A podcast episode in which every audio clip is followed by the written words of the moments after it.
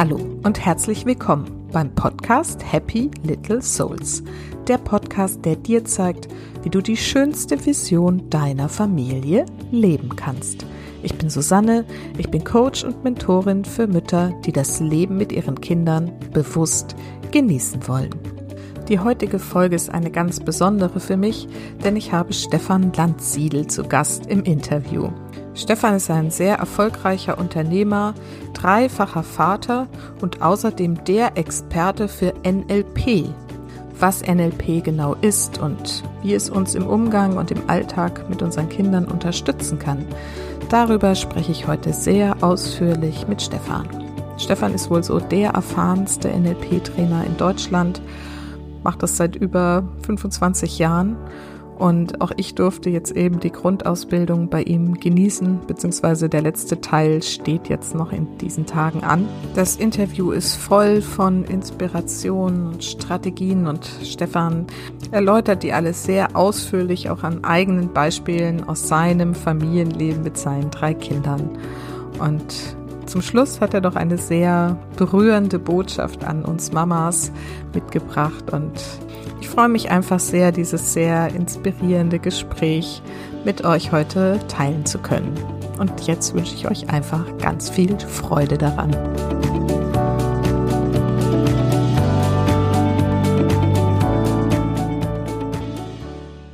So, heute wieder ein Interview und heute ein wirklich ganz besonderes für mich. Zum ersten ist es das erste Mal ein Mann, ein Vater, den ich hier im Interview habe. Ja, ganz besondere Ehre. Und zum anderen ist es dazu ein noch sehr erfolgreicher Unternehmer, den ich hier begrüßen darf. Und es ist, ich glaube, das darf ich auch so sagen, mein Mentor, zumindest mein geistiger Mentor. Und deswegen freue ich mich wirklich ganz, ganz, ganz besonders, dass Stefan Landsiedel sich heute die Zeit genommen hat. Stefan Landsiedel ist Gründer und Inhaber des Unternehmens Landsiedel NLP Training, das mit über 25 Standorten in Deutschland mit großem Abstand Marktführer für klassische NLP und auch für Coaching-Ausbildungen ist. Er ist Diplompsychologe, hat mehrfach also ist mehrfacher Buch- und Hörbuchautor und außerdem ist er auch noch Gründer der Landsiedel Unternehmerakademie mit der Initiative Florian wird Unternehmer. Und wenn wir genug Zeit haben, möchte ich mit dir da auch noch mal ein bisschen drüber sprechen. Haben wir ja noch relativ wenig drüber gesprochen. Und zwar ist die ja. nämlich zur Förderung jugendlicher Nachwuchsunternehmen gegründet worden. Mit der Weltretterinitiative setzt er sich außerdem für einen nachhaltigen Umgang mit der Umwelt ein. Das ist so dein Herzensprojekt, das weiß ich. Und in seinem Programm Integrale Lebensführung coacht und trainiert er Menschen ein Jahr lang persönlich, die ein herausragendes und glückliches Leben führen möchten. Also ich glaube, allein aus dieser Vorstellung kann man schon erkennen, wie vielfältig und ähm, wahnsinnig breit aufgestellt Stefan ist und was so seine Lebensmission ist. Und Stefan, ich danke dir wirklich von Herzen, dass du dir die Zeit nimmst. Schön, dass du da bist. Sehr gerne, Susanne. Genau, meine Eingangsfrage ist ja immer, jetzt habe ich ja schon einiges erzählt, aber erzähl doch noch mal ein bisschen über dich und vor allem auch deine Familie. Wer seid ihr und was macht ihr so? Ja, also ich bin äh, Diplompsychologe und mir ist es wirklich ein Herzensanliegen, Menschen zu helfen, ihr Potenzial zu entfalten, sich zu entwickeln, zu Persönlichkeiten zu werden in den letzten Jahren auch mehr gesellschaftlich das mitzuprägen, denn wir Menschen sind es, die die Zeit gestalten und die, die Zukunft auch machen und insbesondere natürlich auch die Kinder. Ich bin äh, Familienvater, ich habe drei Kinder mit zwei Frauen, könnte man sagen, also eine 18-jährige Tochter und einen neunjährigen Sohn und noch eine vierjährige Tochter. Und äh, also ich habe so das volle Spektrum äh, eigentlich schon seit vielen, vielen Jahren. Dazu kommen eine Menge Stiefkinder, die ich immer so mit hatte über Partnerinnen. Okay. Ne, also gerade die Tochter, die hat noch zwei äh, Halbgeschwister. Ähm, also ja, ich bin da ganz gut mit drin. Ja, ich bin seit, äh, seit vielen Jahren eben äh, selbstständig als Trainer. Habe äh, mit 17 Jahren eine große Lebenskrise gehabt. Das war wirklich so ein Schlüsselerlebnis für mich, um überhaupt mich mit diesem Thema zu beschäftigen. Und habe in dieser Zeit dann auch NLP kennengelernt und lieben gelernt. Und das hat mich letztendlich mein Leben lang äh, jetzt auch verfolgt. Das heißt, ich bin jetzt 46, also fast 30 Jahre lang beschäftige ich mich jetzt mit NLP, mit Menschen in der Ausbildung, im Training, im Coaching. Und das ist äh, wirklich eine Herzensangelegenheit von mir, Menschen da weiterzubringen. Seit vielen Jahren, du hast es vorhin gesagt, auch ein Stück weit mehr noch als Unternehmer. Das heißt, mit der Idee, wie kann man diese Idee noch mehr verbreiten? Wir haben zu dem Zweck eben die vielen Standorte auch gegründet. Und das hat auch dazu geführt, dass ich Gelegenheit hatte, auch mal vor größerem Publikum meine Ideen und Gedanken vorzustellen. Ich glaube, du warst ja auch bei dem einen Event zumindest noch mit dabei. Also mal in, vor 6000 Menschen, vor 3000 Menschen. Ich werde eingeladen und eben in den letzten Jahren auch immer mal wieder im Umgang eben auch mit Kindern. Ich hatte ein Projekt mal in Kindertageseinrichtungen auch. Da ging es um Wertschöpfung durch Wertschätzung, also mhm. werteorientierte Arbeit oder habe vor Erzieherinnen einfach gesprochen, wie sie NLP-Technik anwenden können in der alltäglichen Arbeit mit Kindern. Und äh, das erlebe ich ja eben halt auch selber und das macht es so spannend für mich in meinem eigenen Alltag mit meinen Kindern, Dinge auszuprobieren, anzuwenden.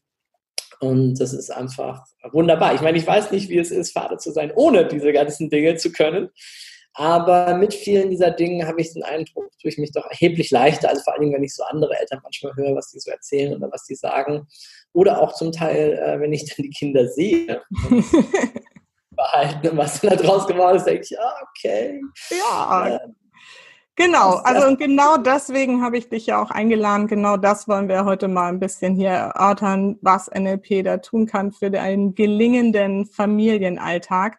Ähm, aber ich glaube, dass viele meiner Hörerinnen von NLP noch gar nicht so viel wissen. Deswegen, ich glaube, die Frage hast du wahrscheinlich schon millionenfach beantwortet, aber es nutzt nichts. Was ist denn NLP eigentlich? Und ähm, mich würde noch interessieren, was bedeutet das für dich? Ja, also NLP erstmal ganz klassisch, da geht es meistens einfach gesagt um zwei große Bereiche. Es geht darum, besser zu kommunizieren das heißt jetzt hier in unserem Kontext auch besser mit seinen Kindern zu reden, liebevoller mit denen umzugehen, eine bessere Beziehungsebene herstellen zu können, aber natürlich auch mit dem eigenen Partner. Das ist ja auch gerade im Kontext Familie auch nicht trivial. Da äh, findet man einen gemeinsamen Nenner. Wie geht man da miteinander um? Ich meine, das spüren ja auch Kinder am ganzen Umfeld und von dem. Also Kommunikation ist ganz stark. Oft natürlich sonst auch aus dem beruflichen Kontext. Das heißt, Kunden sind natürlich auch Verkäufer, Führungskräfte, Menschen, die einfach beruflich da eingebunden sind. Äh, oder ich hatte mal eine Teilnehmerin, die war die Nummer gegen Kummer, also Telefonseelsorge. Also da ist überall Kommunikation natürlich ein mega wichtiges Thema.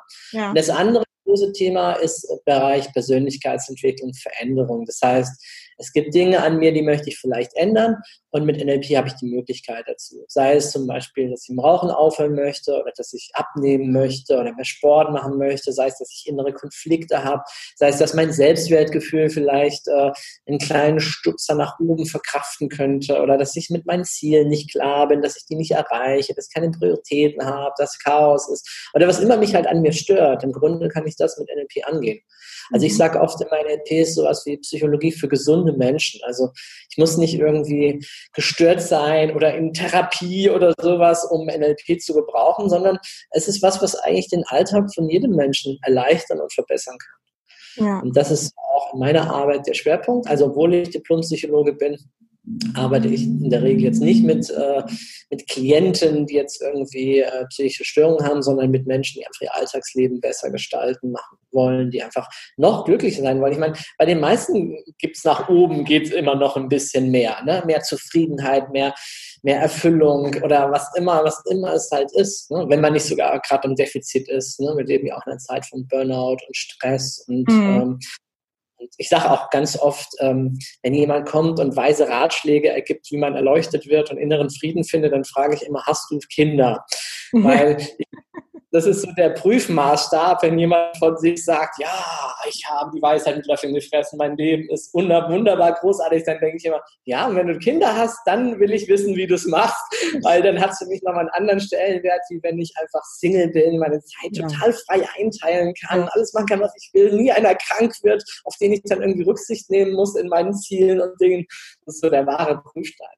Ja. Naja, und das bedeutet für mich, also im Grunde ist das in meinem Leben, ich kann es mir gar nicht mehr ohne das vorstellen. NLP hat für mich zum einen mir damals das Leben gerettet, weil ich wirklich keinen Sinn mehr in dem Leben gesehen habe und plötzlich gemerkt habe als junger Mensch, Moment mal, da gibt es was und damit kann ich anfangen, mein Leben in die Hand zu nehmen, von der Opferrolle zu wechseln, zum Akteur, zum Gestalter meines Lebens zu werden. Mhm. Und das bedeutet im Grunde NLP für mich eine ganz große Kraft, eine Ressourcenquelle, die es mir erlaubt, mich und auch ein Stück weit, sofern andere das zulassen, auch anderen zu helfen, sich zu verändern. Mhm. Also ich sehe das auch ja inzwischen mehr so, es ist quasi für mich schon fast eine Lebenshaltung, ne? so sich dieses Bewusstsein im Leben immer wieder in den Kopf zu rufen, so ich kann es halt gestalten, mein Leben. Und ähm, wir haben jetzt noch gar nicht gesagt, es steht für NLP. Ja, ich habe es extra nicht gesagt. Ah neurolinguistisches Programmieren oder auch neue Lebensperspektiven uh, oder mhm. neue Lernprozesse oder ja. nur liebe Personen. Sehr schön. Genau, aber es geht ja Genau, es geht ja so ein bisschen drum, dass man sich halt bewusst macht, ne, dass da irgendwie halt dieses Gehirn im Kopf ist, dass irgendwie, du sagst immer so schön, so ein super äh, Supercomputer, den man halt wirklich ähm, durch diese Tools, die einem NLP an die Hand gibt, quasi programmieren kann auf alles, was man sich im Leben wünscht und erhofft. Ne? Genau, also unser Neuro, unser Nervensystem, unser Denken, Fühlen, Handeln äh, wird stark gesteuert auch durch Kommunikation, Linguistik, die Sprache, die ich habe mit mir selbst. Also wenn ich mir selbst sage, hey, bleib ruhig oder Mann, verdammt, das kann er doch nicht machen, dann finden da ja dauernd innere Dialoge statt. Aber auch die Kommunikation mit anderen Menschen und die Art, wie wir kommunizieren, äh, hängt sehr eng eben damit zusammen, wie wir die Welt wahrnehmen, wie wir sie sehen, wie wir sie uns gestalten.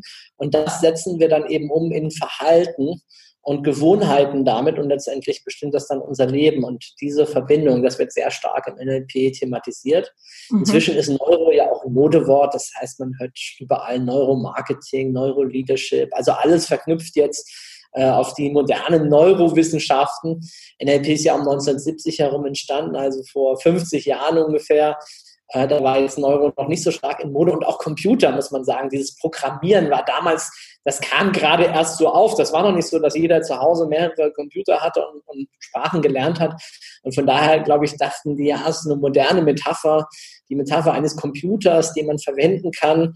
Und ähm, und da zucken halt manche ein bisschen zusammen, so aus dem humanistischen Gedankengut heraus, ja, wie Menschen sind doch keine Computer und so weiter. Aber die Idee ist natürlich bestechend zu schauen, gibt es Strategien, gibt es Methoden, wie wir unser Potenzial entfalten können, die möglichst bei vielen Menschen funktionieren, die zum Teil besser funktionieren als anderswo. Und da hat man im NLP, finde ich, eine ganze Menge Pionierarbeit geleistet, um eben solche Strategien zu finden, wie wir mehr aus uns in unserem Leben machen können, hm. wenn wir das wollen.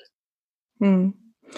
Du hast ja auch schon so angedeutet, dass du durch eine Lebenskrise dazu gefunden hast. Das ist ja eine Geschichte, die ich schon ein paar Mal von dir gehört habe, großer Liebeskummer und ähm, dann bist du über ein Buch gestolpert.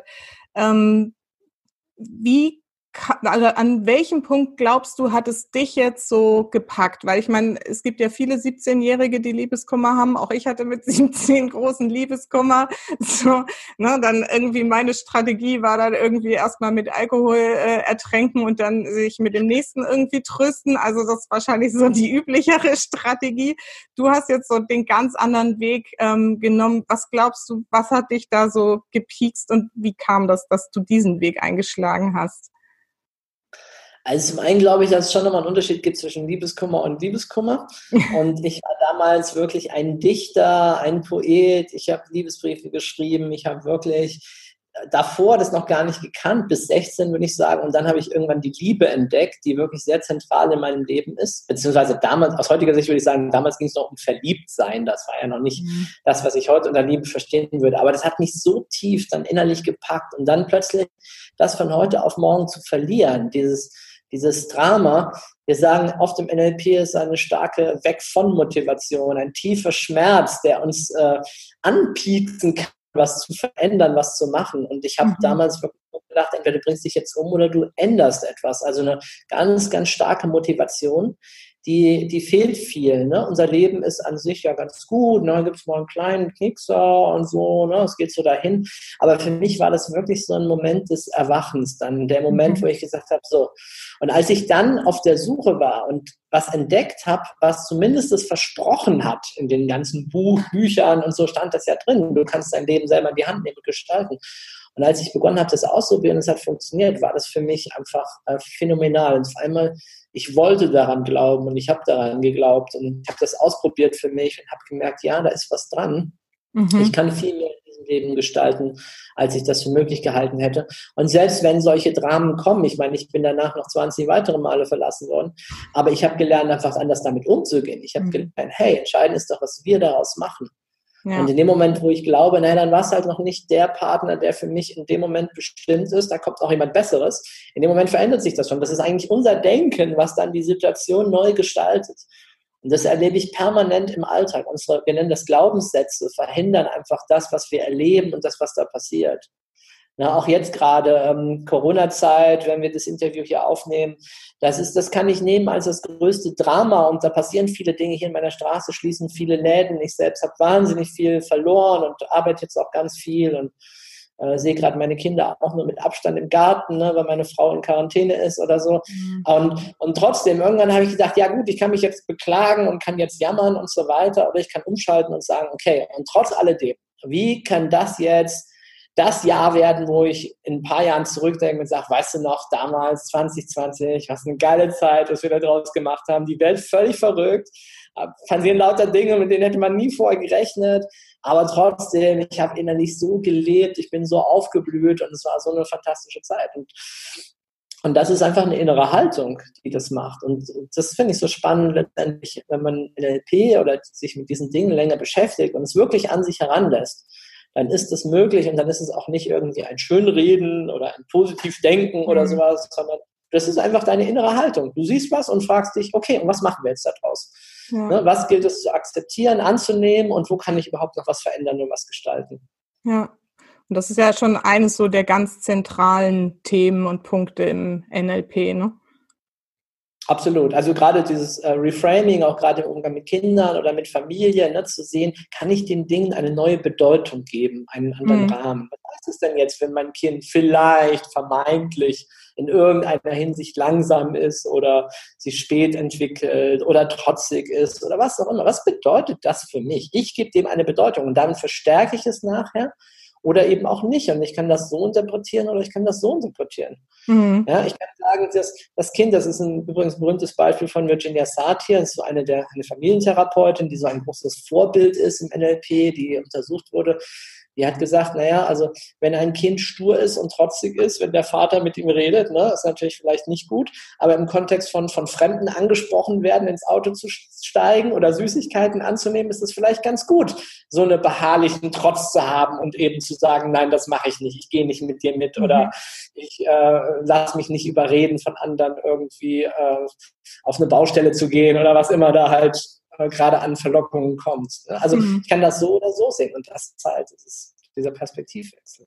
Ja, das ist schon wirklich so eins der zentralen Elemente, die auch jetzt so in meinem Familienleben immer wieder eine Rolle spielen. Ich habe ja auch so Jungs irgendwie, die sehr eigenen Kopf haben und so. Und das ist natürlich manchmal total anstrengend, wenn du alles über ausdiskutieren musst. Und andererseits denke ich mir so, ja, wie geil, weil genau das brauchen die ja, um später im Leben irgendwie zu bestehen und auch wirklich ihren Weg gehen zu können.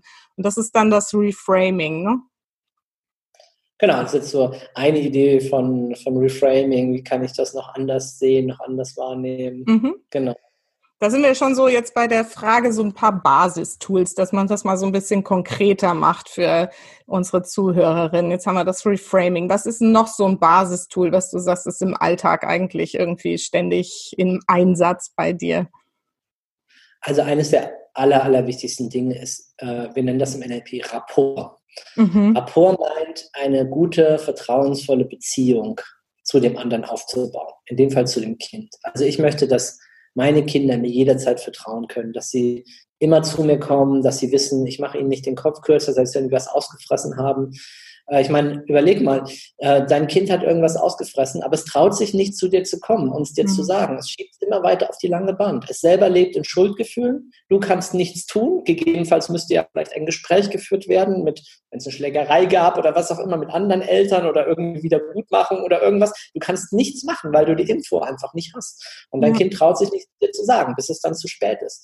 Deswegen ist oft, finde ich, das die völlig falsche Reaktion. Wenn ein Kind tatsächlich was gemacht hat und es jetzt den Weg zu dir findet, vertrauensvoll, und du dann auch noch bäh, bäh, bäh, Bestrafung obendrauf und so weiter und nicht zumindest ein Stück weit verständnisvoll damit, damit umgehen kannst, dann wird es nie wiederkommen. Also, mhm. oder zumindest nicht freiwillig. dann hast du viel von dieser Vertrauensbasis verloren. Also, es ist jetzt so im negativen Sinne, diese Vertrauensbasis, um einfach solche überhaupt zu behandeln.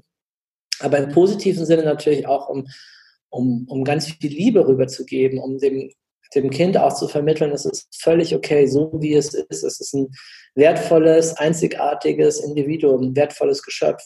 Mhm. Und vielleicht ein Alltagsbeispiel dazu. Ich meine, ich habe oder ich muss was vorwegschicken. Ich habe ja so oft in Coaching-Sessions mit Menschen, Kindern gearbeitet oder dann mit Erwachsenen, die als Kind eben traumatische Erfahrungen hatten. Und das ja. Problematisch war häufig, dass die Eltern keine Zeit hatten, dass sie so viel Stress hatten, dass sie gar nicht wahrgenommen haben, dass da das Kind gerade furchtbar leidet unter der Aussage, die gemacht wurde, unter dem, was gerade passiert ist oder dass keiner Zeit für sie hat oder es ist ein Unglück passiert, das ist oft gar nicht so schlimm, aber jetzt kümmert sich keiner um das Kind und fängt es auf oder so. Und das sind dann als Erwachsene oft die traumatischen Situationen, wo wir dann auch so eine Art Familienaufstellung machen und dann halt auch fahren, erfahren, wie geht es den Beteiligten und wo wir dann versuchen, das im Nachhinein zu heilen.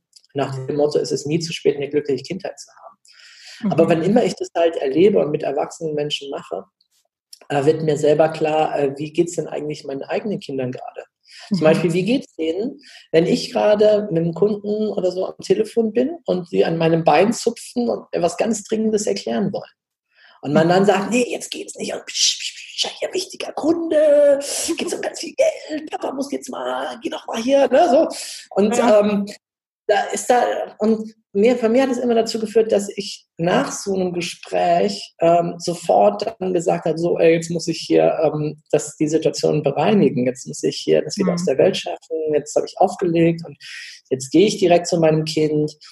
Und ähm, Jetzt bin ich der aufmerksamste Zuhörer, den, den es je gab. Das heißt, ich gehe vielleicht sogar auch auf die Knie runter, dass wir eine gleiche Augenhöhe haben, weil aus der Welt des Kindes von unten nach oben sind wir ja Riesen zunächst einmal. Allmächtige Riesen oft, ne? die entweder furchteinflößend sind oder wunderbare Helfer, je mhm. nachdem, worum es jetzt gerade geht. Ne? Wir können Auto fahren und, und sonstige Sachen machen und haben Geld, können Sachen herbeischaffen. Ne?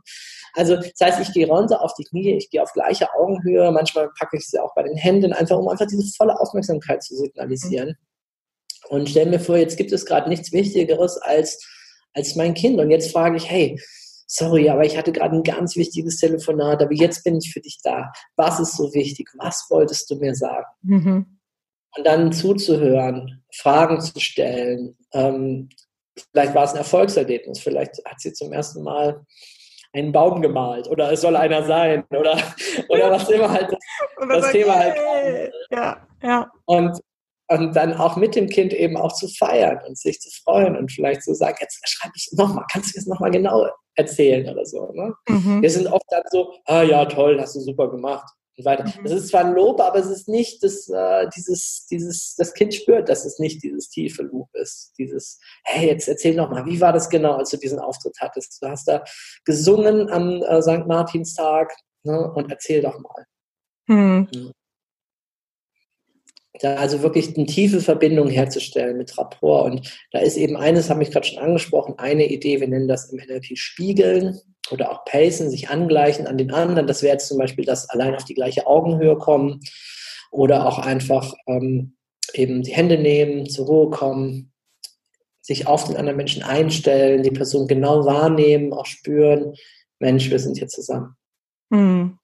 Und das ist dann dieses Rapport geben. Genau. Mhm. Schön.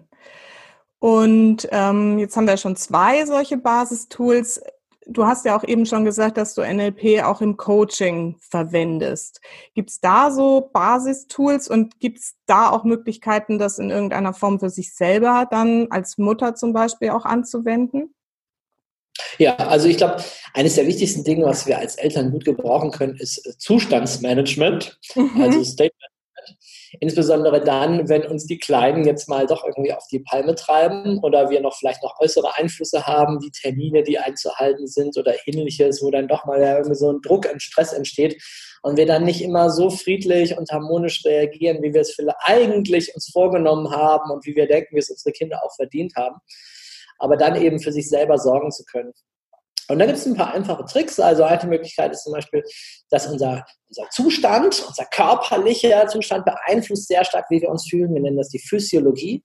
Ja. Und da kann ich zum Beispiel dafür sorgen, dass ich mich entsprechend gut zum Beispiel hinstelle, also zum Beispiel die Arme mal nach oben nehme und dabei lächle, dann kann ich mich gar nicht schlecht fühlen. Ne? Also lachen, körperliche Veränderungen, frei atmen, mich mehr bewegen, Körperhaltung verändern. Das bewirkt oft schon, dass ich aus dieser Stresssituation herauskomme und mich besser fühle. Ja. Ähm, was ich auch natürlich sehr gerne mache in solchen Momenten, ist mich einfach zu erinnern an andere Momente, in denen ich ruhig war, in denen ich voller Freude war, in denen ich voller Glück war und das mir hervorhole. Wir nennen das im NLP einen Anker, einen Anker auch auslösen. Und das ist natürlich auch eine super Technik, auch gerade im Umgang mit Kindern. Also das kann ich nur für mich verwenden, aber natürlich auch meine Kinder immer wieder mal fragen, zum Beispiel am Ende eines Tages, hey, was war denn heute ein Highlight? Was war wirklich großartig? Lass uns das nochmal, lass uns nochmal drüber reden, drüber erzählen. Oder wenn er kommt und sagt, ja, ich habe da jetzt einen Auftritt, ich muss was machen, das habe ich noch nie gemacht oder so, ähm, dann zu sagen, Mensch, aber erinnere dich an das, was du alles schon geschafft hast. Und hey, voll cool, weißt du noch, du hast das gemacht, das gemacht, das gemacht, das gemacht. Also wirklich sehr systematisch Ressourcen aufzubauen. Ja. Also man könnte auch sagen, NLP ist oft so, ich bin hier, ich will dahin, was fehlt, ich brauche Ressourcen. Mhm. Äh, wo, wo, kommen die Ressourcen her? Naja, die Ressourcen kommen zum größten Teil irgendwie aus mir und da muss ich mir halt überlegen, ja, wo kommen sie her? Aus meiner mhm. Vergangenheit, aus dem, was ich schon erlebt habe oder aus dem Tu mal so als ob, Ne? Also stell dir vor, du hättest das schon. Oder wenn ich mir jetzt vorstelle, es ist eine stressige Situation mit meinen Kindern, wenn ich mir jetzt vorstelle, tu mal so, als ob das nur ein Test wäre. Ja, das ist gerade okay. nur ein Test, um dein Stresslevel, um deine Liebesfähigkeit zu testen oder so. Plötzlich verändert sich schon die ganze Situation allein dadurch. Ne? Ja. Und dann stell dir mal vor, du hast einen super Daddy, wie würde der das jetzt machen? Ja. ja der würde jetzt sogar lachen und würde jetzt mit Humor über die ganze Sache hinweggehen oder was auch immer. Ne? Ja, also das finde ich auch eine der Techniken, die finde ich super, die ich auch für mich anwende, so, ne, das würde jetzt irgendwie hm machen oder so, aber auch meinen Kindern, ne, wenn die Fußball spielen, dann sage ich mal, stell dir mal vor, du bist Neymar, wie würde der jetzt hier irgendwie aufs Tor schießen oder so? Und ja. das ähm, funktioniert, also Kinder können das ja sofort umsetzen, ne? Das ist ja immer total faszinierend, wie schnell die das annehmen und dann echt da in dieses, in diesen State kommen, ne? Also State Management ist ja auch schon so ein geflügeltes Wort, ich sagt das State Management und so. Und ähm, das finde ich halt faszinierend, wie leicht die Kinder das so annehmen, ne? gerade solche Vorstellungen von tu so als ob. Absolut. Mhm. Wir hatten auch letztens mal eine Mobbing-Situation hier. Also mein Sohn ist auch so ein bisschen speziell und findet seine Jungs, die in seiner Klasse sind, manchmal so ein bisschen hm, nicht so ganz seins. Und dann ist er wohl in irgendwie so eine Situation geraten, ähm, ja, wo er da auch ein bisschen ja einfach in Schwierigkeiten kam, war dann sehr geknickt, als ich ihn von der Schule abgeholt habe. Und da haben wir auch so gesagt, ne, tu so, als ob du bist hier Jan Philipp Dröber, du hast es gar nicht nötig. Und ne, und das hat er auch dann so angenommen und ist am nächsten Tag da total gewachsen, irgendwie wieder in die Schule gegangen. Und das Problem hat sich von selbst einfach gelöst, ne, weil ich ihn mit seinen eigenen Ressourcen quasi stärken konnte. Ja, sehr gut. Ja. ja, manchmal brauchst du natürlich auch ein bisschen Unterstützung dabei. Ne? Ich erinnere mhm. mich jetzt, als ich einen Anruf bekommen habe, dass es meiner Ältesten nicht so gut ging. Und äh, dann bin ich auch tatsächlich hingefahren. Das ist schon auch ein Stückchen. Und ähm, mich so mit ihr unterhalten. Das Problem war, dass äh, wieder mal ihre beste Freundin wegzieht. Und das mhm. hat sie mhm. schon drei, vier Mal erlebt, die Arme. Und es ist eh immer ein bisschen so schwierig, weil sie ja doch ein bisschen anspruchsvoll ist, ein bisschen schüchtern, so in der Kombination dann wirklich eine gute Freundin zu finden, nicht nur irgendwie so eine oberflächliche. Und dann ziehen die alle weg und jetzt war es wieder mal und jetzt war es dann einfach mal einmal zu viel, ja. Und dann dann kam ich dann und dann haben wir halt wirklich ein echtes, da haben wir eine der wenigen Fälle, wo wir mal so ein richtiges Coaching gemacht haben. Wobei sie es am Anfang kaum mitgekriegt hat, weil sie halt so im schlechten State war. Aber ich ja. für mich hatte wirklich den klaren Coaching-Auftrag, okay, was ist dein Ziel? Okay, eine neue beste Freundin, okay, hast du schon jemand im Auge, wer könnte das sein? Aha, so und so, okay, was könnte der denn gefallen? Ja, das und das. Sag ich, naja, okay, wie könnte man das umsetzen und realisieren? Also wirklich so sehr systematisch dadurch. Und irgendwann wachten sie dann so langsam auf, nachdem sie merkte, wie das so aufgeht, dass sie sagte, Papa, du bist ja voll strategisch. Ja. Sag ich, ja. Und dann haben wir tatsächlich, habe ich mit fünf Mädels einen Kinoausflug gemacht Oh, und äh, ich weiß nicht, ich bin hinter denen hergetrottet und die waren noch shoppen und dann ins Kino, hatten einen wunderbaren Nachmittag und äh, der Köder hat dem Fisch geschmeckt. Ne? Also sie haben angebissen Und sie hatte dann eine neue beste Freundin. Dann haben wir die noch mit, mit in den Urlaub genommen und äh, plötzlich waren die äh, wirklich dick und unzertrennlich. Also ich denke schon, dass wir als Erwachsene, wir können da unglaublich viele Anreize setzen. Wir können unseren Kindern da helfen. Ich weiß, auch im Kindergarten hat man eine ähnliche Situation. Da habe ich ihr morgens einfach mal Dinge zum Ausmalen mitgegeben. Und auf einmal kamen morgens alle angelaufen, hey, Vivian, kann ich auch sowas haben und so weiter. Ne? Und dann ist man halt mal ein Stückchen im, im Mittelpunkt. Ne? Mm, mm. So, ein anderes Thema, was ich nochmal ansprechen wollte, da habe ich nämlich in der letzten Woche eine Folge dazu gemacht, zu Glaubenssätzen. Haben wir ja auch eben mhm. schon angesprochen. Das glaube ich mit so eins der wichtigsten Themen, eins meiner Lieblingsthemen. Die letzte Folge hieß dann auch die fünf häufigsten Glaubenssätze bei Müttern. Das ist ja auch echt so, ja, das sind irgendwie so welche, die hörst du wirklich von allen immer, ne? So, die Kinder sind anstrengend oder immer muss ich alles alleine machen. Das sind so ganz typisches, finde ich ganz witzig. Und darüber habe ich halt gesprochen, auch schon mal ein, zwei Möglichkeiten aufgezeigt, wie man die dann eben auch mal bearbeiten oder loslassen darf. Was hätte denn NLP da so in petto? Um, wenn man jetzt merkt, dass so ein ganz hartnäckiger, also bei mir ist zum Beispiel auch der Schule ist wichtig, wahnsinnig hartnäckig. Ja, gerade in der Corona-Zeit hatte ich da echt auch Schwierigkeiten mit dem Homeschooling, weil ich hatte keine Lust, die Kinder hatten keine Lust. Und dann kommt man da immer echt schwitzen, wenn man denkt, ich muss doch jetzt die Anforderungen der Schule irgendwie 100 Prozent erfüllen und so was hat denn NLP da so in petto, um sowas vielleicht ein bisschen leichter zu machen und diesen Stress da rauszunehmen aus diesen Glaubenssätzen? Also jetzt bei sowas, äh, eine einfache Technik ist die sogenannte Mickey Mouse Technik, ne? Mhm. also die Stimme einfach verzerren, äh, zu sagen, Schule ist wichtig, Schule ist wichtig, Schule ist wichtig. Weil dann fängt man an, schon alleine mal so ein bisschen drüber zu lachen, hat vielleicht ein bisschen Abstand und kann noch mal drüber nachdenken, ja, ist sie jetzt wirklich wichtig? Ne?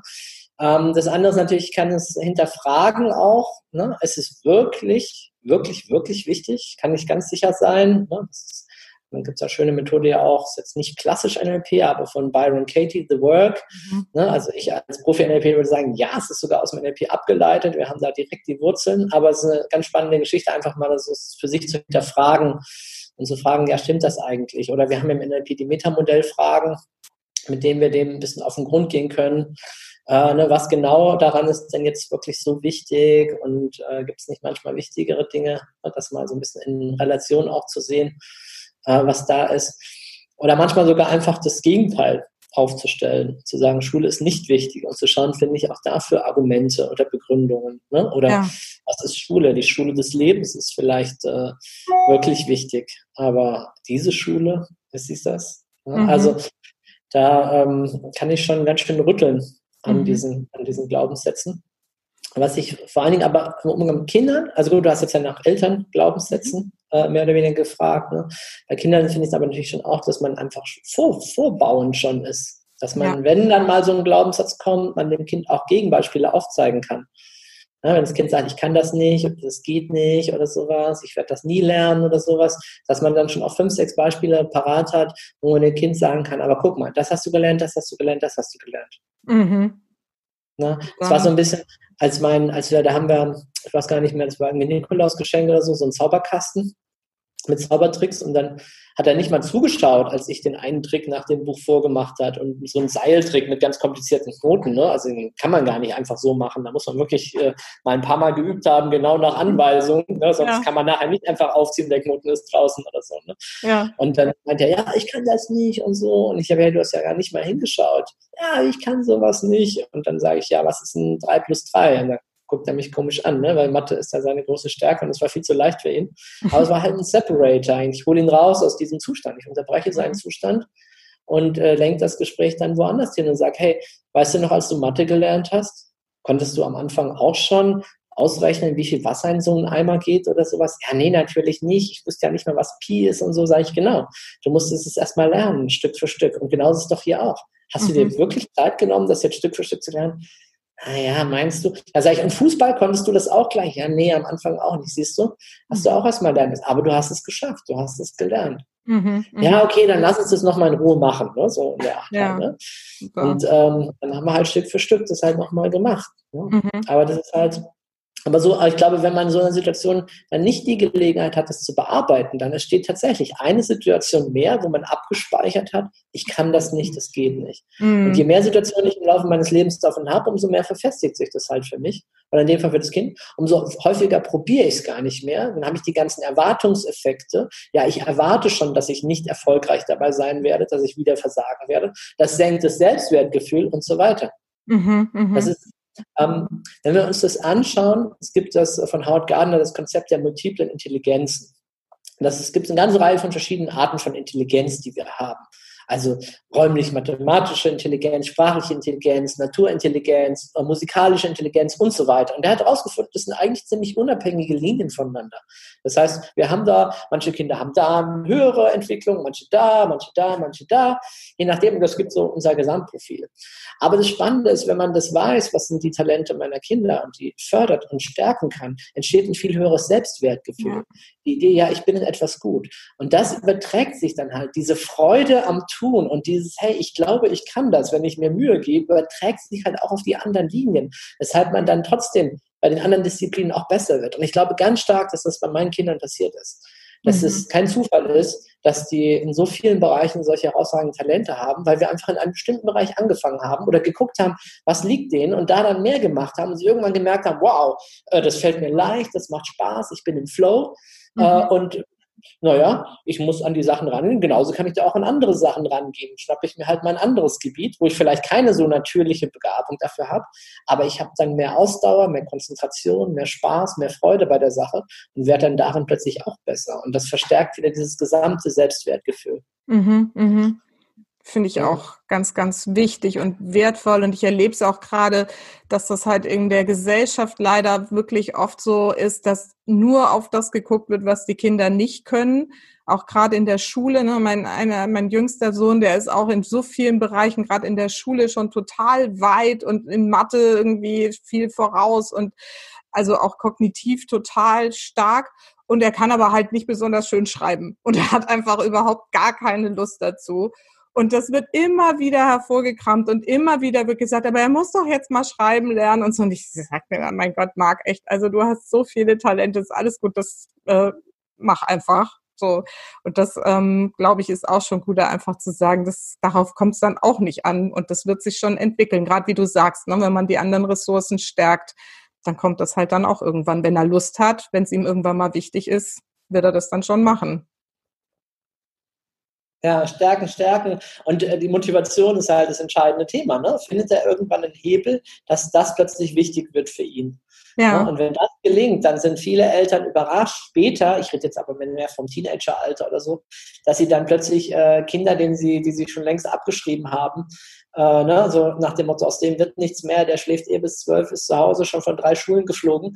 Aber irgendwann hat er plötzlich sein Ding gefunden und auf einmal, Ram erkennen die Eltern ihn nicht mehr wieder und haben gesagt, ich hätte nie gedacht, dass der so konsequent sowas lernen kann oder eine Ausbildung oder ein Studium oder was auch immer abschließen kann, weil es ihn einfach brutal interessiert. Mhm. Und äh, das ist halt, also das ist auch meines Erachtens ähm, eine ganz, ganz wichtige Geschichte im Thema Erziehung. Gelingt es mir, die Neugier und die Motivation für die Schüler zu wecken. Und dann hat plötzlich ja auch ich Spaß dran. Ich finde, das ist so ein Rückkopplungseffekt. Ne? Also ja. ist mir langweilig, mit meinen Kindern was zu machen dann mache ich es zu einer faszinierenden Geschichte, weil ich mir halt auch selber ein bisschen so überlege, ja, okay, wie könnte man jetzt durch die Hintertür diese Eigenschaft oder diese Fähigkeit ein bisschen fördern? Ja, ich lasse mir dann halt Spiele einfallen, die wir spielen. Das sind manchmal völlig triviale Spiele. Aber wenn ich dann mir anschaue über die Wirkung darüber, bin ich total begeistert und fasziniert. Hast du ein Beispiel für, was, was ja, wir haben jetzt machst? ganz neu haben wir ein Spiel, also was heißt ganz neu, das war jetzt noch vor Corona, das war das äh, Spiel Vermissen. Okay. Völlig trivial gewesen. Wir lagen so im Bett, haben halt gekuschelt und gerauft und so. So ein bisschen ne, die väterliche Seite der Erziehung. ja. da kommt immer, das sind nicht so hoch, die Kinder. Und so weiter. hey, wenn ich dabei bin, ist noch nie was passiert. Die verletzen sich nur, wenn irgendwie keiner damit rechnet, aber nicht, wenn man. Äh, ich gehe schon immer weg, wenn mein Mann da irgendwie anfängt, mit den Jungs da irgendwie loszulegen, damit ich da nicht dazwischen gehe und so, oh, pass auf, pass auf. Auf jeden Fall habe ich die kleinste, also da war sie noch drei, war jetzt noch vor dem Geburtstag, habe ich dann halt eingewickelt in eine Bettdecke und habe gesagt, so, ich packen wir jetzt ins Päckchen, ich schicke dich jetzt weg. Oh. Ne? Und ähm, wo schicken wir dich denn hin? Dann, manchmal kommt dann aus der eingerollten Decke, ich will zur Marlene. Das ist so die jüngste bei uns in der Familie, ne? die ist so ein Jahr alt. Äh, mhm. Und dann habe ich gedacht, okay, ich schicke dich, schreibe jetzt hier drauf. Und dann tue ich so, als würde ich da drauf schreiben, so ein bisschen, dass man auch spüren kann, ne? da wird jetzt was bedruckt. Ne? Und dann kommt noch ein Poststempel drauf, so einmal zur Marlene und ab die Post und weg ist sie. So, und dann tue ich so, als wäre sie weg, lasse einen Moment vergehen und dann fange ich an, ein bisschen rumzuheulen. Aber ich vermisse sie doch so sehr. Meine Vivian ist nicht mehr da. Oder meine Enya jetzt in dem Fall. Meine Enya ist nicht mehr da. Die Arme. Oh Gott, jetzt bin ich ja ganz alleine und so. Und meistens krabbelt sie dann äh, raus aus der Decke und sagt, aber Papa, du musst doch nicht traurig sein. Ich bin schon wieder da guck hier, ich bin schon wieder da. Und dann freue ich mich, oh ja, du bist wieder da, das ist ja so super. Und dann sagt ich, kann man nochmal spielen? Weil ich glaube, dieses, es ist was ein wirklich triviales Spiel, aber ich glaube, dieses, dieses Vermisstwerden und dieses Vermissen und dann irgendwann packt sie mich auch mal ein ne? und sagt, mhm. so, jetzt der Papa, aber wer spielt denn jetzt mit mir? Mein Papa ist nicht mehr da, kann er wieder mhm. zurückkommen? Ja, und dann komme ich halt wieder zurück und bin halt dann wieder da. Und äh, das, das können die stundenlang spielen, das äh, zelebrieren wir. Ne? Und mhm. so entsteht halt, äh, ich glaube, so habe ich ihnen halt beigebracht, was es bedeutet, jemanden zu vermissen. Und mhm. äh, ne, wenn der halt dann nicht mehr da ist und vielleicht habe ich mich gestritten, dann freue ich mich, dass der andere weg ist, aber nach kurzer Zeit vermisse ich ihn halt auch wieder, ne? weil ich mit ihm im Austausch sein möchte. Ne? Und, und das sind so kleine Dinge. Oder also was ich auch sehr gerne mache, mit denen ist einfach Geschichten zu erzählen. Beim, mhm. beim zu Bett gehen, ähm, entweder klar nimmt man Geschichten, die die Kinder mögen, die man kennt, oder man erfindet halt auch eigene Geschichten, die dann zugeschnitten sind auf die Probleme der Kinder. Im NLP nennen wir das Metaphernarbeit. Ne? Da gibt es das ja auch, vielleicht noch mit einer kleinen Trance-Einleitung. Hier mit Kindern kann man das auch völlig ohne Trance machen, die sind eh im Dauertrance. Da abends im Bett liegen und dann fängt man an, den Geschichten zu erzählen, die halt, und irgendwann, manchmal realisieren die dann und sagen dann, Moment mal, aber der in der Geschichte, der hat doch so ein ähnliches Problem wie ich. Sag ich, ja, kann sein. Ne? Mal gucken, wie der damit umgeht. Ja, da bin ich jetzt auch mal gespannt, wie der das macht. Und, so, und dann mhm. äh, finden die halt in der Geschichte irgendwie eine Lösung. Und man merkt so, man, manchmal merkt man, wie es so rattert. Manchmal ist es einfach nur erstmal eine Geschichte. Man merkt dann irgendwie ein, zwei Tage später, können wir die Geschichte nochmal hören? Von Aha, dem okay, ja. Ähm, okay, ja. Und dann, ich meine, ich denke mir Geschichten aus. Das heißt, dann ist sie vielleicht ein kleines bisschen wieder anders oder so. Dann gibt es nochmal eine andere Lösung oder neue Möglichkeiten. Also das ist da drin. Es ist ähm, ein extrem spannendes Element äh, der Erziehung, weil Geschichten ja nicht so direkt sind. Ich sage ja nicht, du musst jetzt das und das so machen, sondern sie wirken halt über dieses Indirekte. Ah, da ist jemand anderes in mhm. der Geschichte, vielleicht sogar eine kleine Maus oder eine Katze oder was auch immer. Und der macht es halt so und so und kommt zu einer Lösung. Mhm. Das Spannende fand ich jetzt in der, in der Ausbildung bei dir, dass, da kommt das ja auch als Element vor, das quasi mal mit jemand anderem zu machen, ihm so eine Geschichte zu schreiben und dann denkt man ja so, öh, wie soll ich mir jetzt eine Geschichte ausdenken und voll schwierig und so.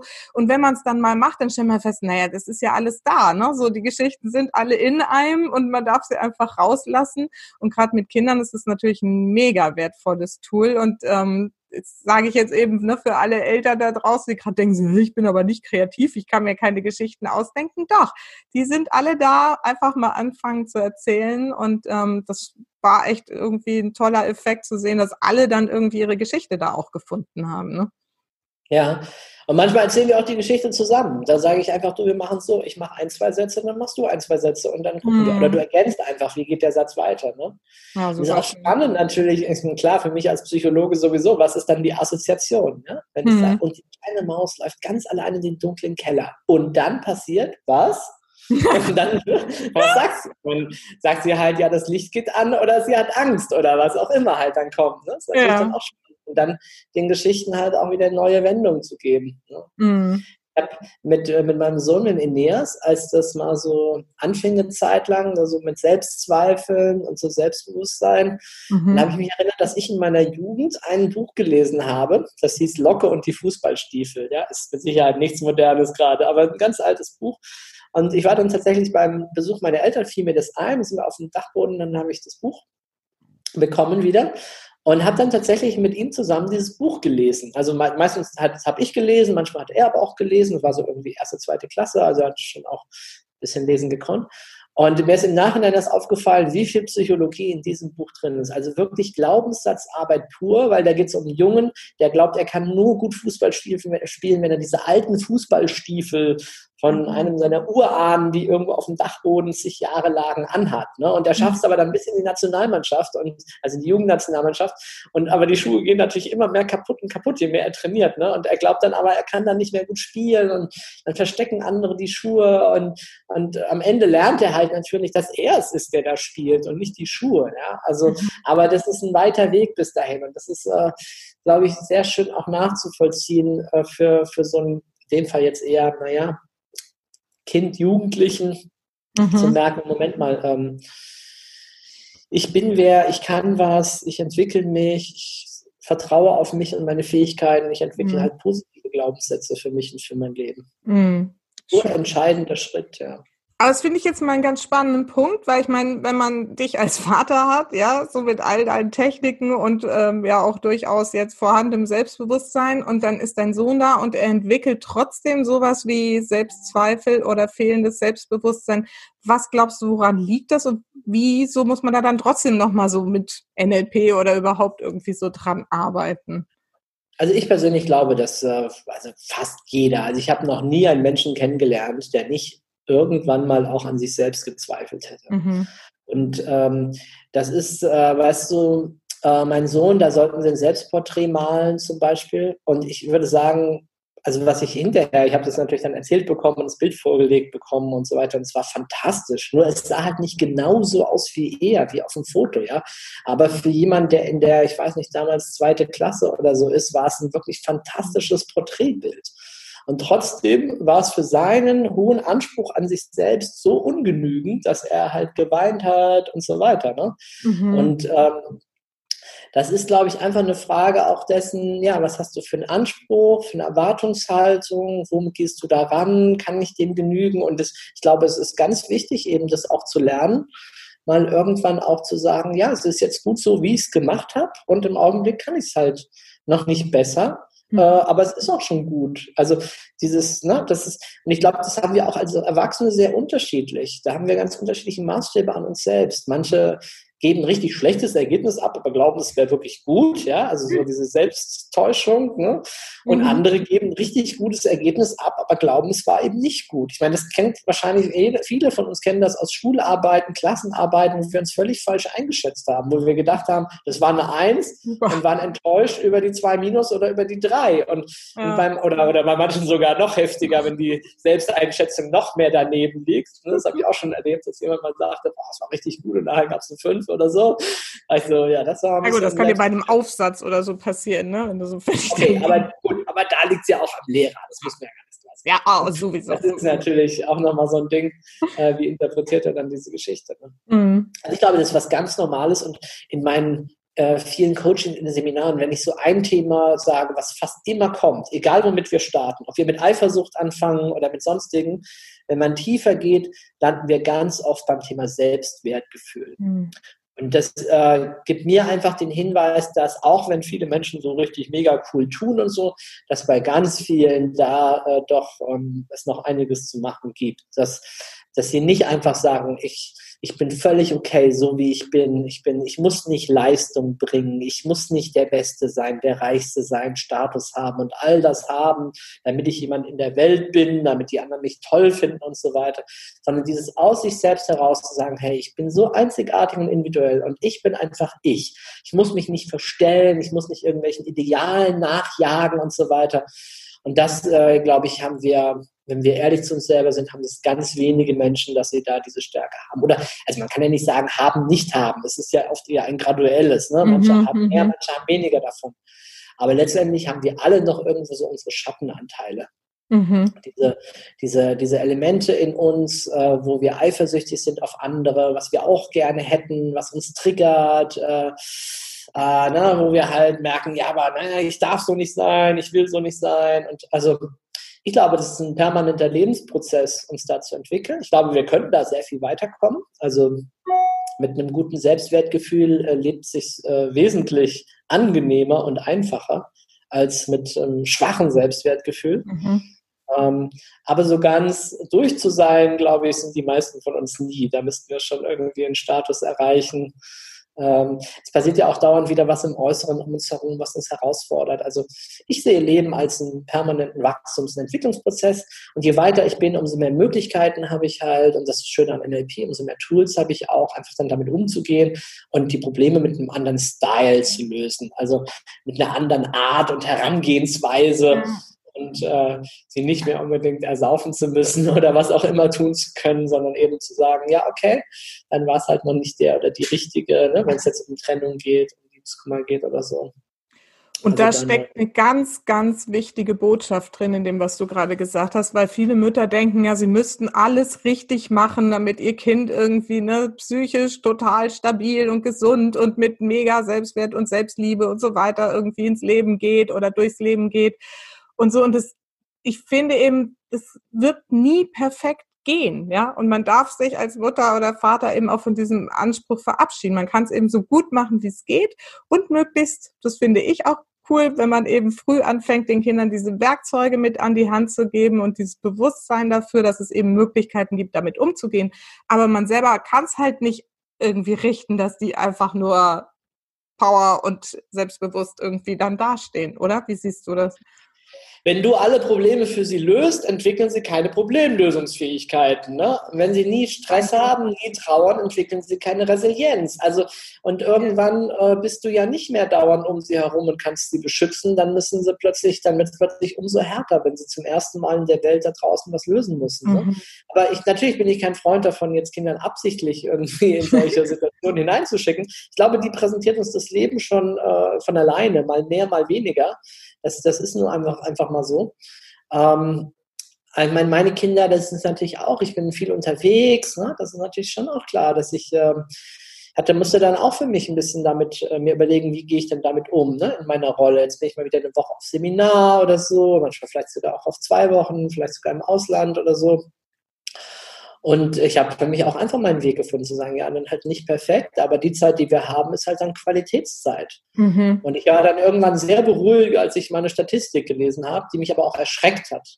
Na? Ich meine, dein Hörerpublikum sind natürlich vor allem Supermamis, aber wenn ich es jetzt mal an die weniger Superpuppies richte, ähm, ich habe gelesen, dass irgendwie die Qualitätszeit, die ein Vater mit seinen Kindern verbringt, ungefähr elf Minuten am Tag sind.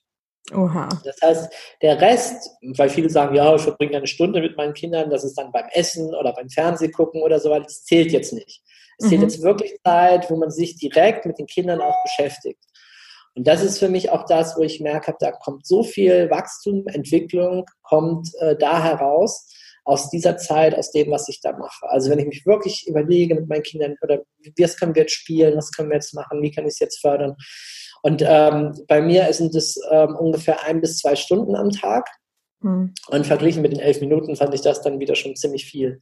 Mhm. Und wenn ich mir auch Unterschiede anschaue, dann scheint es sehr viel zu sein. Also ähm, ich finde es auch ein bisschen beruhigend, dass es nicht darum geht, 24-7 Spaß zu haben. Das wäre ja auch viel zu viel. Ne? Also sind, die müssen ja auch lernen, aus meiner Sicht mal irgendwann auch alleine zu spielen, mit sich zurechtzufinden. Aber ich glaube, wir können ihnen Anreize geben, dass sie, wenn es mal langweilig geworden ist, was immer sie da haben, dass dann auch mal wieder was Neues, Pfiffiges reinkommt, was ihren Geist fesselt, womit sie halt was machen können. Es hm. muss nicht immer was Materielles sein, es kann auch oft einfach eine Idee sein oder ein Gedanke oder in der heutigen Zeit natürlich auch irgendwie Wissen, dass sie dann selber verfolgen können vielleicht sogar, ne, wo sie dann mal ein Buch lesen oder, oder auch im Internet, äh, je nachdem, wie man da für sich die Regeln aufgestellt hat, wo sie mal recherchieren können und gucken können, ja, wie ist denn das jetzt eigentlich, die Sonne und wie funktioniert denn das mit der Sonne, wie weit ist denn die weg und warum ist denn das so warm und was nicht alles. Ne? Also mhm. da ist ja dann, aber, aber wenn der Geist nicht weiß, dass es da ein Themengebiet gibt, was spannend ist, wie soll ich mich dann damit beschäftigen?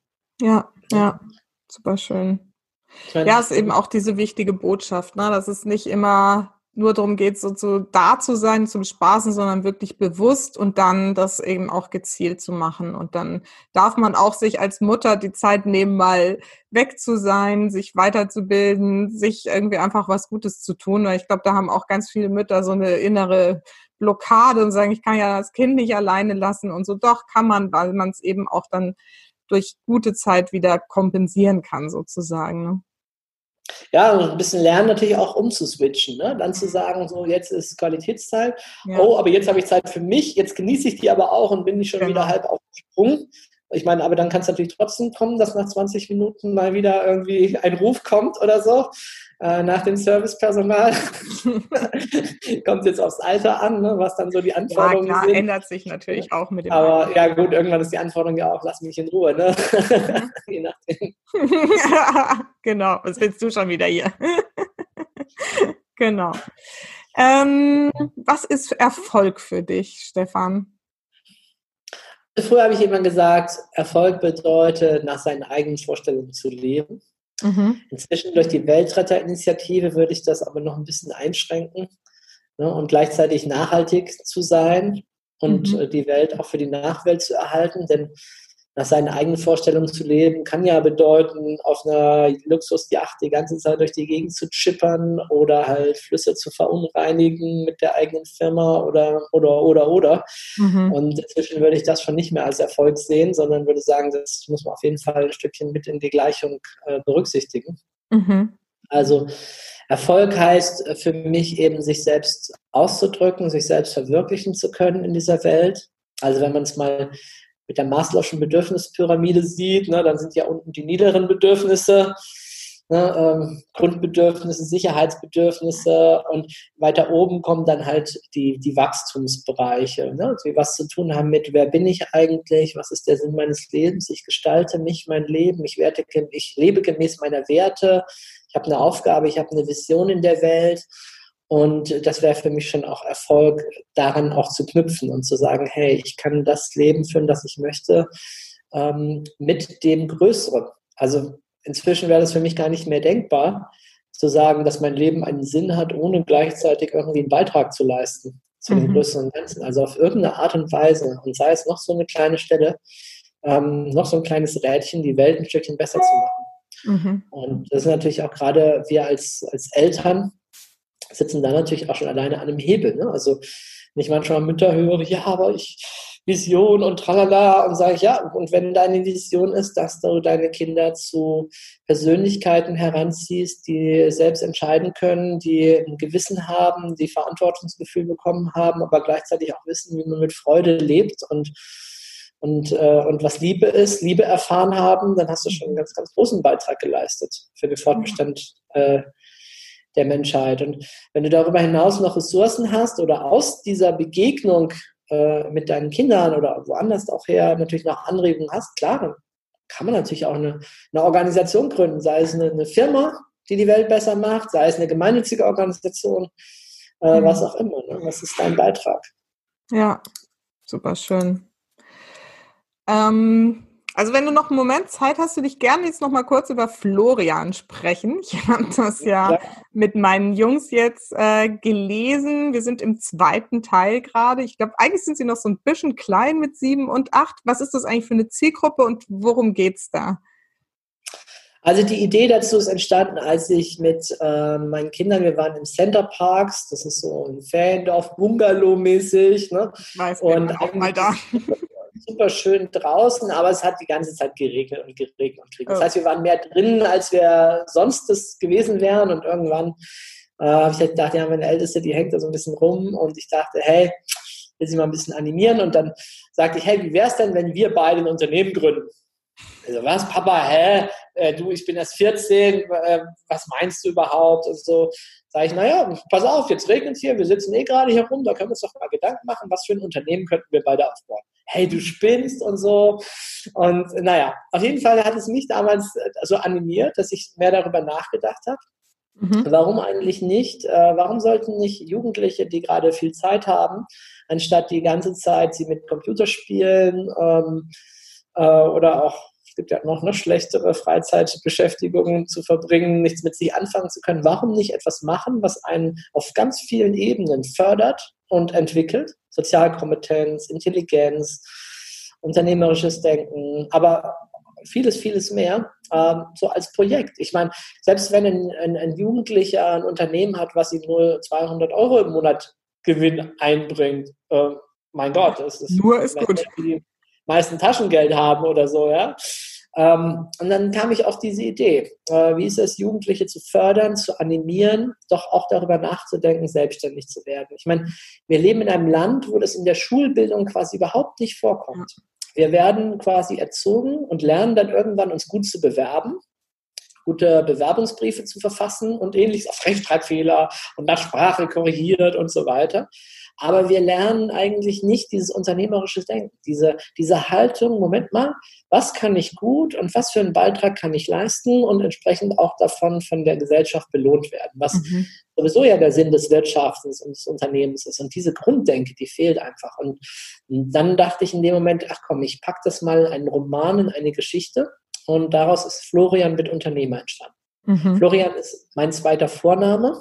Ah wissen viele gar nicht, heißt ja Stefan Florian. Mhm. Und einige Elemente sind auch autobiografisch. Also mhm. nicht eins zu eins, ne? aber ich habe damals auch Zeitschriften ausgetragen und so weiter. Naja, und dieser, dieser Florian, dieser 14-Jährige, dann habe ich das halt so wirklich mental mal durchgespielt. Ne? Dieser 14-Jährige gründet ja diesen Einkaufsservice, ne? kauft ja ein für ältere Menschen oder jeden, der das möchte. 10% der Einkaufssumme, also wenn er für 80 Euro einkauft, 8 Euro ist quasi seine Marge fürs Hinfahren, fürs Zurückfahren und so weiter.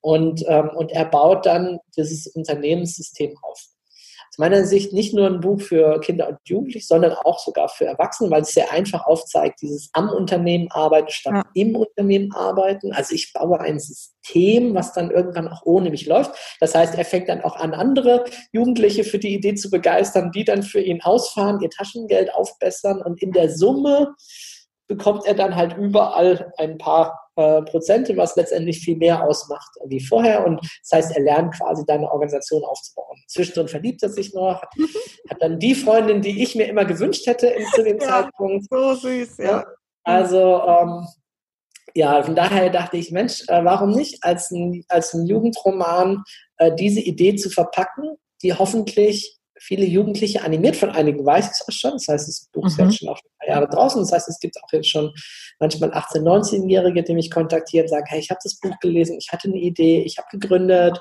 Super. und äh, ich habe das so gemacht, wie du das da beschrieben hast. Und es ist echt cool. Und ich glaube sogar, dass die einiges voraus haben, den meisten selbstständigen Erwachsenen, die einfach überhaupt nicht wissen, die, wie man ein Unternehmen aufbaut, die gelernt haben vielleicht, ähm, Haare zu schneiden oder Metzger zu sein oder Bäcker zu sein, aber die gar nicht wissen, wie sie sich aus dieser Falle des immer selbst Arbeiten von morgens bis abends äh, befreien könnten. Mhm, mhm, in unserem Land arbeiten die meisten Selbstständigen ja viel zu viel und die Unternehmerperspektive ist einfach nochmal eine andere. Ja. Nämlich wirklich darauf, das Unternehmen so aufzubauen, dass ich selber auch wieder mehr Zeit habe, mehr Freiheit für mich habe ja, und wenn das Jugendliche anfangen können, in den Zeiten, wo sie eigentlich noch gut Zeit haben, wo sie vielleicht sogar unterausgelastet sind, wo sie wirklich noch was machen können, dann sowas zu lernen, ich glaube, das ist einfach extrem wichtig mhm. und hilfreich für das, äh, fürs Leben später. Ja, also ich kann dir auch nur Danke sagen. Ich fand's super, super cool. Wie gesagt, ich glaube, ich muss meinen Jungs dann noch mal in zwei, drei Jahren nochmal in die Hand drücken oder so. Meine Tochter ist ja nur selber schon ganz gut unterwegs mit solchen Themen. Insofern, die konnte ich da jetzt auch noch nicht so richtig begeistern. Aber für mich allein war es auch schon toll. Ich bin ja nur auch gerade dabei mit Unternehmensaufbau und habe da auch noch mal ganz viel rausgezogen und viel verstanden. Und ähm, also ich kann es wirklich allen Eltern, die irgendwie so Teenie-Kinder gerade zu Hause haben, nur empfehlen, das mal irgendwie zum Geburtstag zu schenken oder so, weil es liest sich halt auch so schön. Ne? Das ist so plastisch und mit dieser kleinen Liebesgeschichte noch am Rand und so ist schon echt ganz, ganz großartig. Vielen, vielen Dank dafür. Und du hast jetzt auch so eine Initiative. Was machst du da eigentlich? Bist du da noch irgendwie aktiv? Na gut, also jetzt äh, durch Corona bedingt ist da, ähm, muss ich viele meiner Initiativen gerade ein bisschen zurückfahren, mhm. weil einfach Seminare nicht mehr so stattfinden können wie bisher. Das heißt, wir haben nochmal mehr Teilnehmer, als jetzt so in die Räume passen mit den Abstandsregeln. Das bedeutet jetzt gerade, dass ich eigentlich weit, weit ins nächste Jahr hinein ausgebucht bin, weil ich immer wieder die gleichen Seminare halte, halt jetzt mit den Teilnehmern, die sich eigentlich schon angemeldet hatten, deren mhm. Kurse jetzt schon sein sollen, aber jetzt halt dann Nachholtermin 1, 2, 3. Ähm, aber wir haben da eine Webseite dazu gemacht, zu Florian mit Unternehmer. Ähm, ich habe auch bis zum siebten Band schon einen Plan im Kopf, was ich schreibe. Jetzt sind ja erst zwei draußen. Aber ich bräuchte halt mal die Zeit, es auch wirklich aufzuschreiben, wow. die ganze Geschichte. Es geht noch sehr dramatisch weiter. Also ich habe noch viele gute Ideen, was dann noch passieren kann. Auch NLP äh, wird dann mehr und mehr in die Bücher mit reinfließen, natürlich, als Methode. Ja, genau. Also es gibt die Webseite, es gibt im Augenblick die Bücher. Meine Traum oder meine Vision ist es schon auch, ähm, jugendliche Startups entsprechend zu unterstützen und zu begleiten, sei es finanziell oder eben auch halt als Mentor ähm, dass die da einfach ähm, mit mehr Know-how auch starten können. Ich, also ich glaube, das ist einfach, das ist das, was ich mir immer gewünscht hätte am Anfang, wirklich jemand, der schon 20, 30 Jahre in so einem Markt ist, der wirklich Ahnung hat, dass ich nicht alle Reinfälle selber wiederholen muss.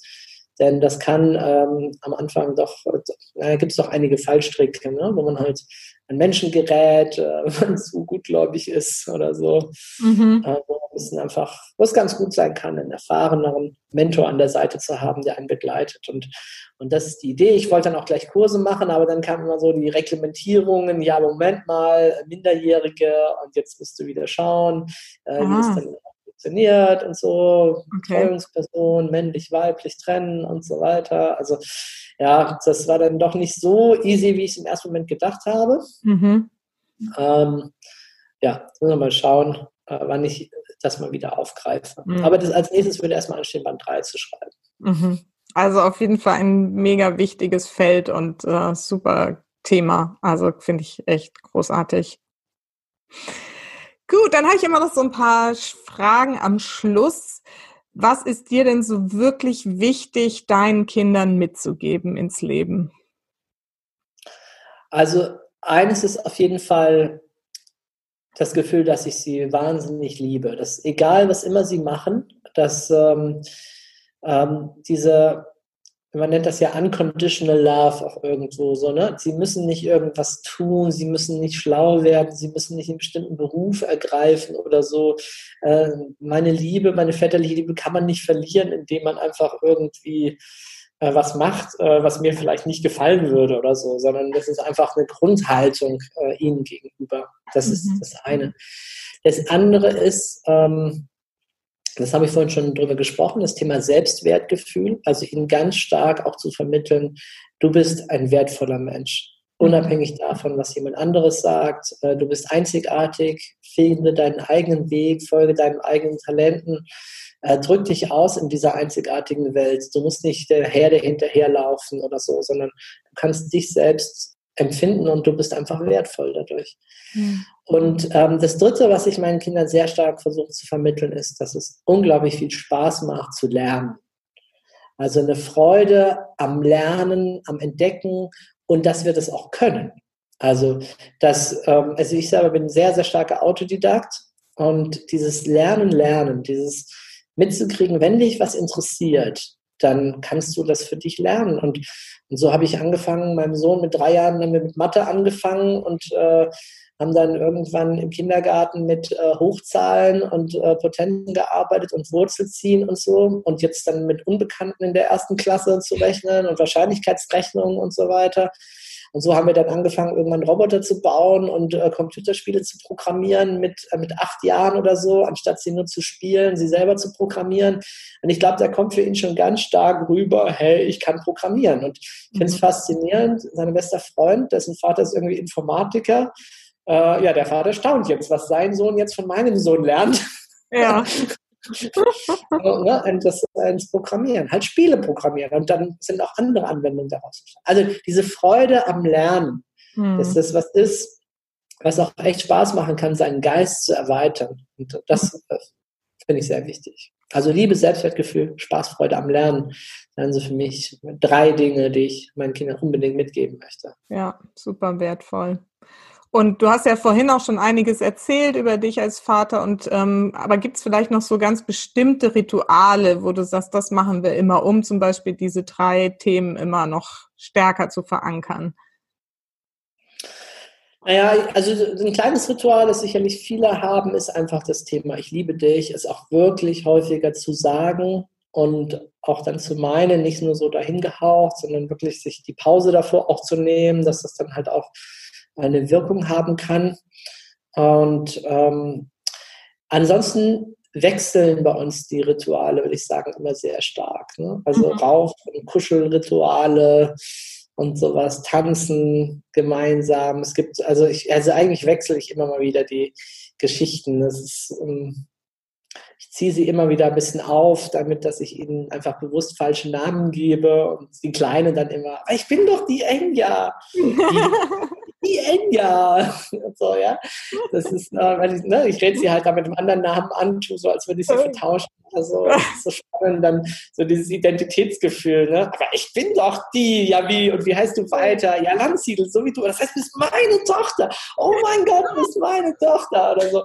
Das ist halt, ja, das sind so wirklich eigentlich ganz kleine Dinge, die wir da immer machen. Und ansonsten sind es bei mir fast eher verschiedene Sachen. Also ich würde mhm. schon sagen, dass ich da sehr kreativ bin, äh, mir immer wieder was Neues einfallen zu lassen, was wir jetzt heute machen. Manchmal kramen wir dann mal wieder ein altes Spiel hervor.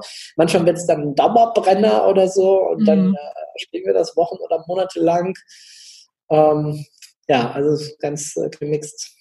Mhm. Ja, ich habe jetzt gerade am Wochenende mit meinen Jungs auch so ein altes Spiel aus meiner Kindheit wieder rausgezogen. Das hatte ich extra aufgehoben. Scotland Yard. Weiß nicht, kennst du das noch? Mhm. Ja, ja, haben wir auch schon gespielt. Haben wir auch schon gespielt. Super, echt. Und die waren total erst so, hä, was ist das denn? Und sieht voll alt aus, so, ne? War noch so ein 30 Jahre alter Bleistift drin.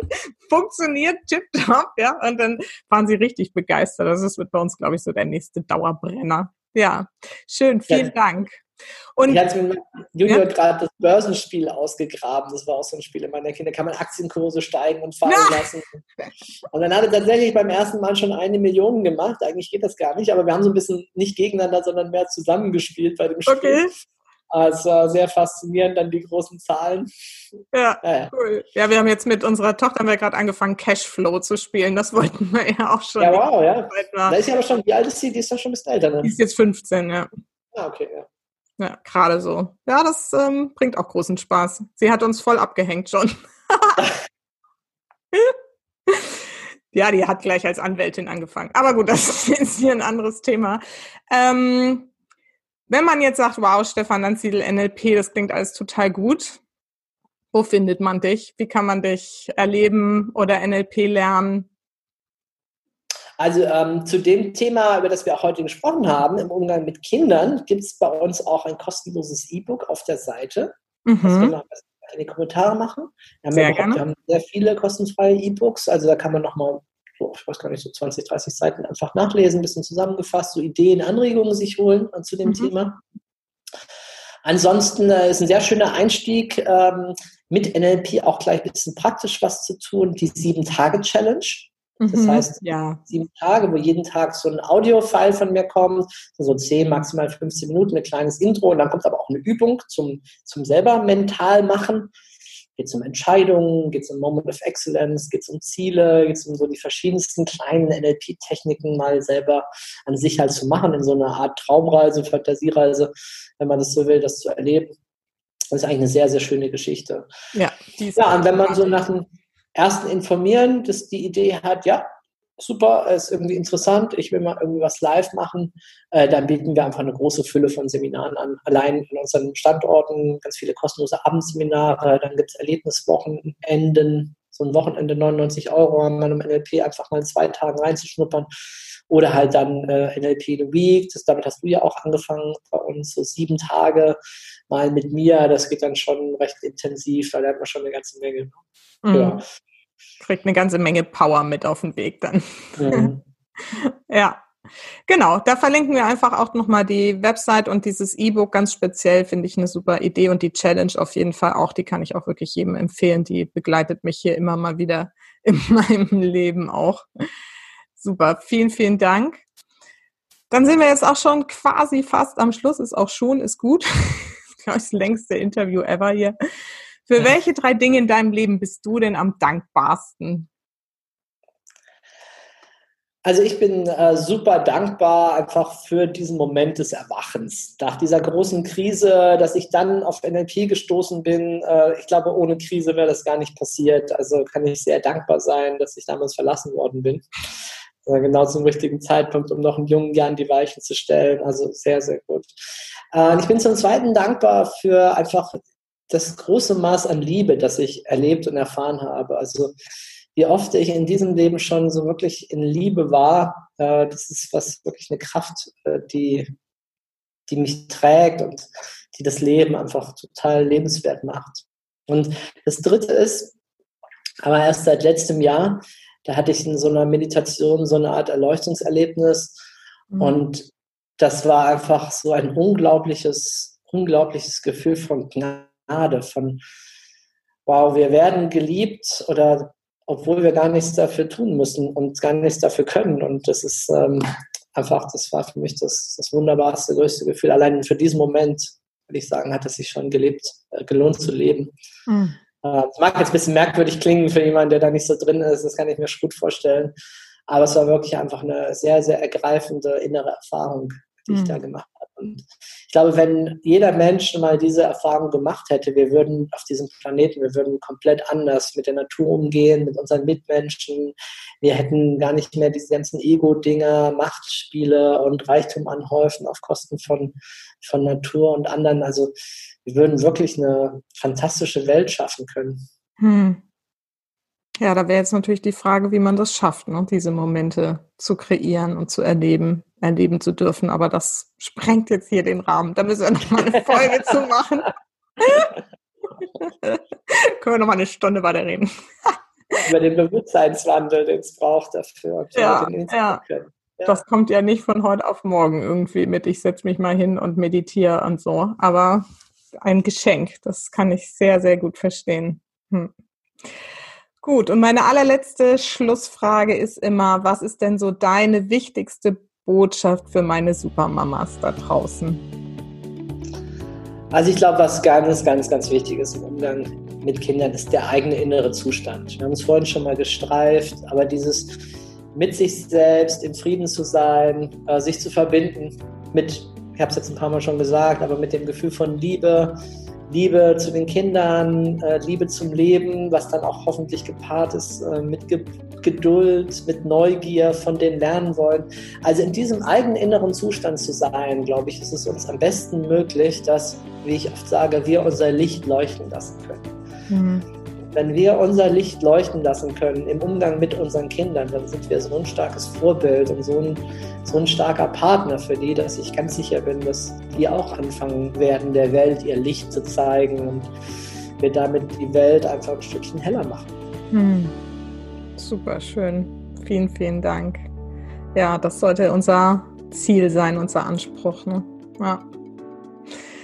Stefan, vielen, vielen Dank für deine reichliche Zeit, die du jetzt uns hier geschenkt hast und die vielen, vielen Einblicke. Ich glaube, es war ganz viel dabei, was man mal so als Anregung mitnehmen kann, was NLP irgendwie tun kann und wo es helfen kann. Und es steckt ja noch viel, viel, viel, viel mehr drin. Also ich bin so fasziniert davon, was da alles noch zu entdecken und zu lernen ist. Und ich freue mich mega auf die nächste Woche, wenn es wieder heißt NLP in a Week. Und ähm, ja, also vielen, vielen herzlichen Dank und ähm, alles Gute für dich. Ich danke dir für das schöne Gespräch. Bis bald.